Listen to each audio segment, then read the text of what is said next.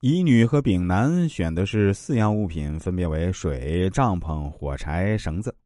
乙女解释说，水是必需品，虽然只够两个人喝，但可以省着点相信也能够三个人一起坚持到最后。帐篷虽然只能容纳两个人睡，但可以三个人轮换着来休息。火柴也是路上必不可少的，而绳子可以用来把三个人绑在一起，这样在风沙很大、目不见物的时候就不会走散。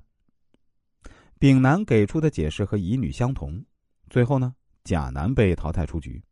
可以看出啊，甲被淘汰出局是因为他没有良好的合作意识。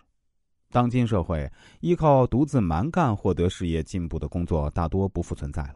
相反，现在想要有番成就，就必须寻求同事间的相互合作。团队的收益往往意味着个人事业的发展。只有去寻求同事之间的协作，发挥彼此之间的长处。才有利于工作的完成，更有利于个人在职场上的驰骋。同时啊，就任何一家企业而言，如果出现差错或者同时面对艰巨任务时呢，员工相互扯皮、敷衍了事，往往是因为责任分配不明确。为什么三个和尚没水喝呢？原因就是没有明确的分工。如果一天，各自挑一天水，天天把水挑满，或者你打柴，他扫地，另一个去挑水，结果可能会好很多。对企业中人力资源的管理也一样，只要分工明确，相互扯皮、推卸责任的员工就很少。就是有，大家也能轻易的看出谁在敷衍了事，谁在相互推诿。只有让每个人都知道自己该做什么，才能遏制华盛顿合作定律现象的发生。此外，我们还要明白。聚集智慧相等的人不一定能使工作顺利进行，往往只有分工合作才能取得辉煌的成果。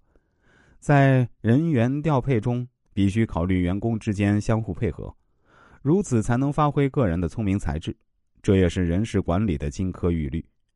一般所说的量才适用，就是把一个人安排在最合适的位置，才能使他完全发挥自己的才能。然而，更进一层的分析，每个人都有长处和短处。在分工合作时，要全面考虑双方的优点和缺点，然后再鼓励他们齐心协力的把事情做好。在经济全球化的今天，我们不可能把自己封闭起来，任何人都需要与他人进行合作，才会有更高的发展。那么，如何在合作中走出华盛顿合作定律的制约，取长补短，追求整体的高效率，则是大家共同的课题。